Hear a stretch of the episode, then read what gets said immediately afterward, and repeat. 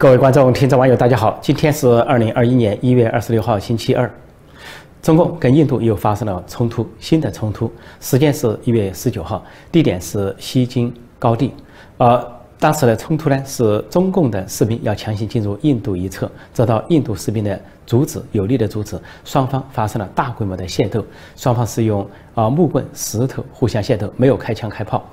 而结果械斗的结果是，印度方面四名士兵受伤，中共方面二十名士兵受伤，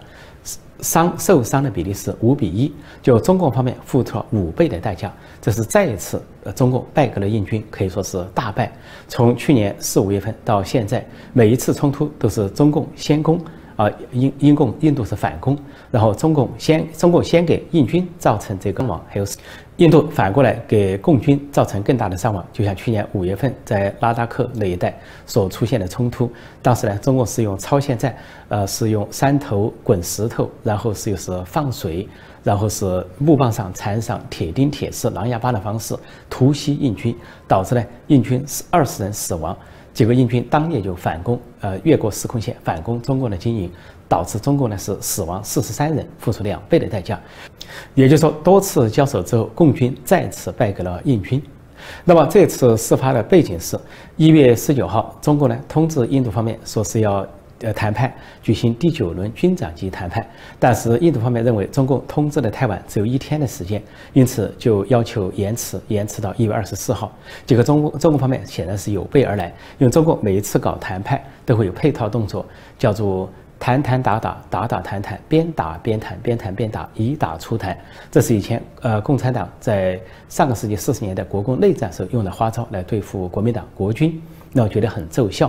呃，想在用打的方式在谈判桌上拿到筹码，所以这次中国就故技重施，十九号通知印方谈判，二十号就发动军事攻击、军事行动，并且来这个霸凌印军。结果没想到啊，印军有所准备，奋力反击，给中共造成更大的受伤。那么结果后来的谈判呢，是一月二十四号，就是星期天才举行。举行的时候呢，啊，印度方面一个中将，中国方面一个少将举行了会谈。那会谈中，双方态度都很强硬，没有任何的改变。啊，一边有建议，另一边有反建议，各自坚持各自的立场。结果呢，谈判是啊不欢而散，啊无果而终。啊，最后说双方都是向自己的上级去做政治报告，然后做政治决定。实际上，中印态势并没有任何缓解的迹象。那么这次，呃，一月二十号爆发冲突的地点是战略地位很重要，因为那个地方西京高地，西京呢以前是一个国家，是一个独立国家，但是它依附于印度，是印度成为它的保护国，就像现在的不丹一样。但是西京最后跟印度合并，啊，最终的正式合并是一九七五年。那么开始西京跟印度合并之后呢，中共是不予承认。不予承认西京是印度的一部分，但是反过来，印度也没有承认西藏是中国的一部分，所以双方僵持在那里。呃，直到呃十多年前，就是胡温执政时代，胡锦涛、温家宝时代，温家宝当总理的时候，跟印度有谈判，谈判之后，中方就表示呢，愿意承认西京是印度的一部分，那就换取印度承认西藏是中国的一部分，就所谓中华人民共和国的一部分。这样呢才算了结，但是西京这个地方呢地位很重要，中共一直觊觎已久，因为西京呢是一个高地，那么在印度方面是居高临下，而中共那边的阵地呢在下面，然后一边一个国家是叫尼泊尔，一边是不丹，在不丹洞朗地区呢啊，在前几年，二零一七年，印度跟中共呢也在那里发生了激烈的冲突和对峙，啊，最后呢双方是虽然是撤走缓解了局势，但是双方都在那里构筑了工事。说这这次中共呢，就以为他先在，呃东线跟印度交涉，就是拉达克拉达克地区和这个班公错湖这一带，那是在尼泊尔的东边，因为尼泊尔隔在印度和中国之间，呃是个隔离带。结果中共就突然在西部，在尼泊尔的西侧，就在这个西金山谷这里突然对印度发起攻势，以为趁印度不备，没想到印度完全有所戒备，因为自从去年以来。啊，印度发现中共的企图向前推进的企图，重兵压在中印边界，印度就加强了全方位的这个抗衡，而且呢是说总计在三千九百公里的防线上，双方是密集的对峙，丝毫是寸土不让。那么印度的国防部长啊辛格这两天讲话说，外界的报道说中共在撤走了一万名军队，他说其实那个不需要重视，因为那是从西藏高原撤到内陆地区，前线的兵力并没有减少。说中共在前线的兵力没有减少，印度也丝毫不会减少。说如果中共变得具有攻击性，咄咄逼人，印度也要变得攻击性，咄咄逼人。说这起事情是中共导致的，就中共在去年四月开始。突然开始向中印边界调集重兵，那么印度相应的就调集重兵去防范。说印度现在已经有三个集团军在中印边界，在兵力上可以说人数上压倒中共。那么多次交手，中共也都是失败告终。而这回在西金山口的交手，又一次大败而还。这次呢，这个交手之后。在印度的报纸还有国际媒体都做了报道，像英国的 BBC，还有美国这边 NBC 都做了报道。但是中国方面因为吃了败仗，不愿意承认。呃，外交部发言人赵立坚，还有中共的这些党媒党报，都假装不承认有这个冲突。呃，甚至中共的呃呃党媒党报谎称说，如果有这样的冲突，有双方受伤的事情呢，呃，会在中方军人的巡逻日志上看出来。说巡逻日志上并没有这方面的记载，就说明没有这个冲突。这显然是中共不愿意承认，因为外界都知道，呃，中国是一个党领导一切的国家，党指挥枪。呃，中国那边很简单，这个巡逻日志要公开，要要叫你公开就公开，不叫你公开你就不能公开。说你存在就存在，说你不存在就不存在，说你受伤了就受伤了，说你没受伤就没受伤。中共可以指鹿为马，指黑为白，所以不足以为世人取信。但是印度是一个民主国家，再加上国际媒体的报道证实了这件事情，就是一月十五号，呃，共军和印军在边界发生了新的冲突，而共军以大败而告终。最新的这次中印边界冲突还有一个重大的背景，那就是今年初一月份以来，啊，习近平作为军委主席，在党内军内发出一个宣称，要给这个。兵士再次加薪，本来在江泽民时代就多次加薪，后来胡锦涛时代、习近平时代都在加薪，所部队呢已经成了一个特殊利益集团，一个利益机构，就其薪水很高，远高于一般的党政干部、公务员和那就更不用说平民。但是今年一月初，啊，习近平在党内再次许诺，今年要大幅度的给军队加薪，呃，说是这个特别是军官、年轻军官加薪的幅度高达百分之四十，但是。局限于哪里呢？局限于西藏、新疆，还有就是南海、东海这些前线部队。那么意思就是说，要打仗的地区、危险的地区、要冲突的地区、准备大干一场的地区，要加薪。这也说明几个问题。啊，中共在发布这些消息的时候，说为了留住人才、吸引年轻军人，说是对年轻的军官最有吸引力。啊，比如说其中举例说，上校军官经过加薪之后，就可以增加七千元每月。七千元人民币，那么每个月的收入可以达到两万多。那么这个说法就是，第一，就说明啊军心不稳啊，很多人不愿意当兵啊，不愿意参军啊，因为很多都是独生子女，在家里都是啊独生的儿子。还有的就是说，中国这个社会正在老龄化，年轻人越来越少。城市里呢是出现民工荒，而乡村呢是劳动力不足。那么军援、兵员也可以说是受到影响。跟印度不同，印度是一个相对年轻的国家，人口众多，而且人口年轻。两个国家都是十三亿，但印度的平均年龄呢啊只有这个不到三十。而中国的平均年龄远高于印度，所以印度的年轻兵员很多，再加上印度的国土只有中国的三分之一那么大，人口密集，所对照印度兵员的充足充沛，呃，中共这边就显得兵源不足，兵源匮乏，呃，这是一个。另外一点，在加薪集中在西藏、新疆、东海沿呃和南海这一带前线阵地。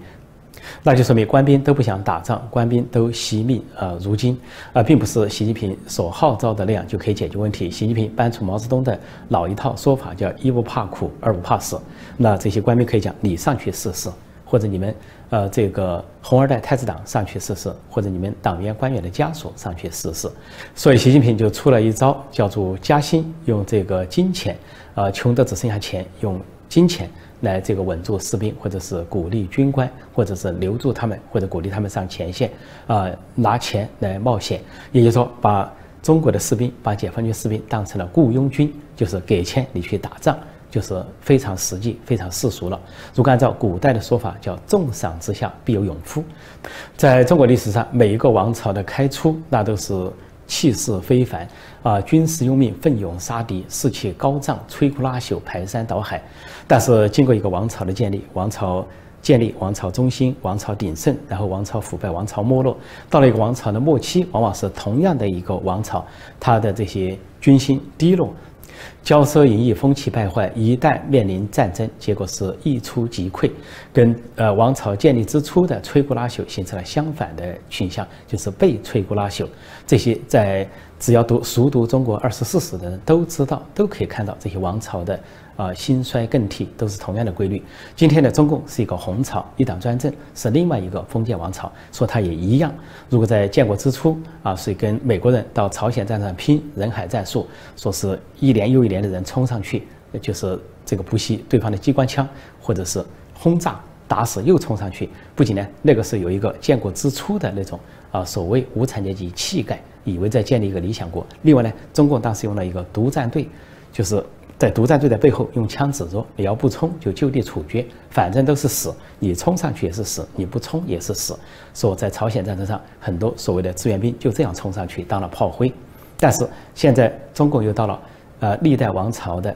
王朝之末，出现了王朝之末的迹象，那就是王朝腐败、王朝糜烂、骄。所以今天中国的军队，红朝的军队，它的腐败程度不亚于历朝历代的末期，啊，包括呃。晚清的所谓八旗子弟，或者是北洋水师，都是军队腐败、买官卖官、骄奢淫逸、军心涣散、士气低落、毫无斗志。在这样的情况下，习近平这一回加薪，不仅不会激励士气，恐怕会形成一个恶性循环，就是越是加薪越是腐败啊，越是腐败越是需要加薪，最后是恶性循环，整个军队就沉沦下去、腐败下去、腐烂下去、糜烂下去、溃不成军。而前段时间传出中国军队搞一个自毁装置给士兵戴上，也就是一个自杀装置，说一旦被俘呢就引爆，如果他自己不引爆，啊，他的上级通过遥控引爆，啊，首先这批就用在中印边界，啊，逐渐中共都知道自己的士兵靠不住，随时可能开溜。但从心理上而言，越是给士兵这种配搭自毁装置，越是让士兵贪生怕死，啊，恐怕这些士兵更加畏惧上前线，会说一到前线，赶紧就脱脱掉全身的装备，啊，什么高科技啊，什么红外泥啊，什么监视器啊，什么遥控器啊，赶紧脱掉，以免随时被引爆。在习近平开疆拓土、穷兵黩武的这种政策支配下，呃，中国呢，呃，共军不仅在中印边界之势，也在南海和台海不断之势。就在过去这个周末，我跟大家报告过，中国呢扰台的这战机啊，达到历史上的空前规模。呃，二十三号星期六派了十三架次的轰炸机机去袭扰台湾，然后到了二十四号星期天又派出十五架次的。呃，战机、轰炸机去袭扰台湾，当然还配有所谓反潜机、侦察机等等。那么这个大规模袭扰之后，引起了啊美国和盟国的反应，那就是英国派出的航空母舰，本来就要在一月份进驻亚太地区，就是英国最先进的航空母舰“伊丽莎白女王号”。那么出发前跟美国组成了联合舰队，在一月二十四号传出。美英两军达成了协议，就是伊丽莎白号航空母舰战斗群开往亚太地区，美国将派出海空力量跟英国的伊丽莎白号航空母舰战斗群组成联合战斗群，呃，美国要派出的就是 F 三五 B 战斗机，另外还有就是沙利文兄弟号驱逐舰，跟英国的这支舰队组成美英联合舰队。再现历史上美英联合舰队的雄姿。那么这支啊美英联合舰队呢，将主要是巡弋在日本、韩国、新加坡这一带，而主要的方向瞄准中共，就是剑指北京，防止中共在台海和南海的蠢动。最近，在中国，在上海，呃，官方媒体和地方的网站都在报道说，上海有一个大案，被称为“上海的红楼案”。啊，说到红楼，大家都记得上个世纪啊，啊八九十年代，在福建，呃，厦门有一个红楼，说是远华案的主角叫赖昌星，是当地的富豪，他办了一个红楼，收集了美女名媛，然后供各级官员呢去嫖宿和淫乱。从中呢取得官商勾结、权钱交易、权色交易，为他的商机啊大展宏图，那么轰动一时。就在现在的二十一世纪，就在这两年，就在习近平高升反腐的这个统治下，啊，上海照样呢又发展出了新的红楼，说是在上海的杨浦区，那么有一个叫赵富强的人。啊，从底层上来的一个企业家，因为官商勾结、权钱交易就发达起来，建立了很多企业啊，甚至还有连锁店美食城，叫会吃会喝美食城。然后在里面就建有红楼，也是吸引美女名媛，然后供各级官员、领导人呢嫖宿淫乱。然后最近说曝光，呃，这两年曝光怎么曝光的呢？说这个赵富强呢，以先后这个结婚的方式啊骗取美女，然后又离婚，呃，给对方补偿费。那么说是他第九个老婆跟他离婚的时候，因为要补偿费，他只给他六十万，那个老婆要两百万，最后谈不活，谈不拢。这个老婆就这个第九个老婆就把他的这些，呃，淫秽的录像带啊视频收集起来，收集两百多盘，呃，送给呃中央巡视组，所以这个事情就曝光。说曝光之后呢，中央巡视组去搜查，结果搜查了更多，说三百多盘，结果呢就拿到上海，找到上海的一把手，叫做李强，是习家军人物，习近平的亲信心腹，上海市委书记。政治局委员，同同时，这个李强也是最近几年盛传的习近平的接班人争夺者之一。那么说，他就审看，通过内部审看了这些淫秽视频，说惊得目瞪口呆。啊，说是因为整个杨浦区的党政官员几乎全都在内，全都卷入这种情色交易。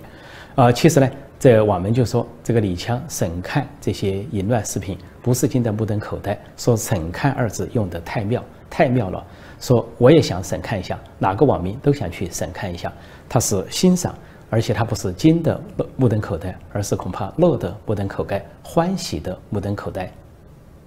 或者说假装目瞪口呆，因为他自己有没有从事那样的行为都很难说。这样的事，新红楼案发生在上海，发生在习近平接班人的地盘上，同时又发生在习近平时代，绝对是一个绝大的讽刺。这个讽刺就是习近平的反腐最长最终是一场空，一场戏。呃，所谓反腐是选这些反腐，只不过反自己的政敌而已，借反腐为名行权力斗争之时，所谓亮刀就是刀子啊，党内政敌。而这种反腐不是靠法治，而是靠人治，也不是靠呃共产党外的独立机构，而是靠共产党本身。所谓党领导，说这种反腐只会是越反越腐，恶性循环。试想，包括习近平在内，连各级官员的财产都不愿意公开，连领导人的财产都不愿意公开，甚至有人提出，包括领导人在内，各级官员呃都要公布财产，还有人呼吁说，七常委带头公布各自的财产、家族财产。结果呢？这些呼吁者反而被逮捕，在湖北的几名勇士啊，就是因为呼吁领导人公布个人财产而被逮捕判刑，说是寻衅滋事罪。甚至《环球时报》的总编胡锡进还出来打圆场，帮辩护。呃，一会儿说，呃，领导人公布个人财产时机不成熟，还说官员公布个人财产是相当于侵犯他们的隐私。甚至还有一些官员自辩说，光要官员公布个人财产，为什么不公布人民群众的个人财产？滑天下之大稽，说是滑天下之大稽，其实也是中共这个一党专政的国家的特有的机制，那就是不是人民群众监督官员党员，而是党员官员监督人民群众。因为说到人民群众的财产，中共呃国安系统早就通过大数据掌控了人民群众的财产各种信息，甚至这一回习近平跟马云斗法。要整马云，其中一点就是马云不愿意交出数据，所以阿里巴巴、蚂蚁金服那些投资者、股份人的数据，因为说那涉及到中国九亿人，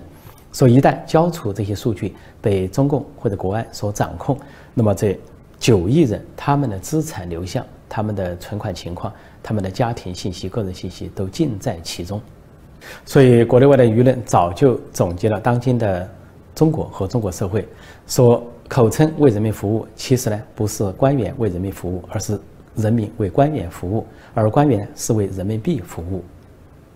这个李强之所以被称为习近平的接班人之一，是因为前两年习近平地位不稳，由于内政和外交不彰，在党内受到各派系的反对，就认为他为什么可以长期执政而不设接班人？那么习近平就假装呢？党内研究了一阵子接班人一两年，四中全会到五中全会。那最初呢，说是团派推一个人，习家军推一个人。最早，习近平、习家军推的是陈敏尔，就是重庆市委书记、政治局委员，而团派推的是啊副总理呃胡春华。那么后来呢，习近平不满，他认为要交班的话，交到习家军手上，他才有人身安全感。因此，他还要推李强。就是上海市委书记，但中国高层呢认为应该推六零后下一代，所以陈敏尔是六零年生的，而胡春华是六三年生的，但是李强呢是五九年生的，大概在王沪宁这种语言化妆师的帮助下，设计出另外一个名词，叫“准六零后”，就把李强叫“准六零后”，就说是五九年生的，但是接近六零后，而不是六零后。结果呢，李强呢就成了一个有力的接班人选，而他的接班人选呢，不仅压倒了胡春华，更压倒了陈敏尔，导致陈敏尔不满。这也就是为什么在上海和重庆都有奇怪的、蹊跷的同时发生的事情，就是。他们的左右手都是副市长兼公安局长突然落马的事。重庆落马的副市长兼公安局长叫邓慧玲，上海落马的副市长兼公安局长叫龚道安。这个事情呢，反映了两点：一个反映了上海、重庆这两个习家军集团、习家军人物之间的斗争和竞争；另一点，恐怕更多的反映了习近平改变了主意，不愿意设接班人，设接班人只是一个烟幕弹，而自己呢要决议长期执政、终身执政。所以看到这两人真的来了尽头，尤其是陈敏尔来了尽头，习近平决定予以压制，所以呢就干脆下手把他们的左右手搞掉，然后呢予以警告啊，而且搞掉这个。他们左右手的时候，像最近公布的重庆市公安局长兼副市长邓慧玲说，他的罪名是，呃，这个拉帮结派，想谋求政治利益啊，政治资本啊，甚至对妄议党中央的大政方针。所谓妄议，就恐怕是妄议接班人问题。因为呢，邓慧玲心心想自己跟随陈敏尔，陈敏尔当了接班人，自己就能攀龙附凤。但是如果接班人落到李强头上，那就是其他人。呃，攀龙附凤。那么，上海这个公道案恐怕是一样的做法或者说法，这就引起了习近平的警觉，因此把这两人拿下，相当于敲打他自己的人马。虽然李强和陈敏尔都是习近平的心腹亲信、习家军人物，但习近平要接班人的时候需要他们，不要接班人的时候就要整肃他们，就跟当年毛泽东一样。毛泽东当年先是靠他的湖南老乡刘少奇巩固他的权力，就是在延安七大上述毛泽东思想。呃，刘少奇公开的鼓吹啊，毛泽东是红色皇帝，毛泽东思想就是全党的指导方针，把毛泽东捧上了一个红色皇帝的宝座。而刘少奇摇身一变，成了所谓呃当时的共产党二号人物，把周恩来都排到一边。后来的林彪也是如此，林彪是。从井冈山开始跟随毛泽东，说是毛泽东弟媳部队，弟媳中的弟媳。后来也为这个毛泽东共产党打下三分之二的江山。那么在文革中，毛泽东更是借助呃林彪所掌握的军权，震慑各派，推翻了包括啊刘少奇、彭德怀等很多的这个所谓老一辈的跟他打江山、枪林弹雨出身的这些战友和这个所谓无产阶级革命家。结果最后结果是什么？毛泽东先把刘少奇定为他的接班人。后来把林彪定为他的接班人，但他心中根本不想要接班人，因此呢，先后就把刘少奇迫害致死，又把林彪逼死，出走，摔死在温都尔汗。如果说当年的刘少奇和林彪跟毛泽东的关系是伴君如伴虎，今天的习家军人物陈敏尔和李强对。习近平来说也是伴君如伴虎，他们千万不要信以为真，以为习近平真想立他们为接班人，或者他们中的之一，而两个人真的头破血流。事实上，不仅恐怕当不成接班人，连性命都不一定保得住。今天的党媒党报报道说，李强在。内部审看什么下级的淫乱视频惊得目瞪口呆，恐怕有一天就会报道说，习近平在内部审看李强的淫乱视频惊得目瞪口呆。总之，如果共产党的制度不改，一党专政、一人独裁，类似于刘少奇和林彪这样的悲剧，就极可能一再重复、一再上演。好，今天我就暂时讲到这里，谢谢大家收看收听，再见。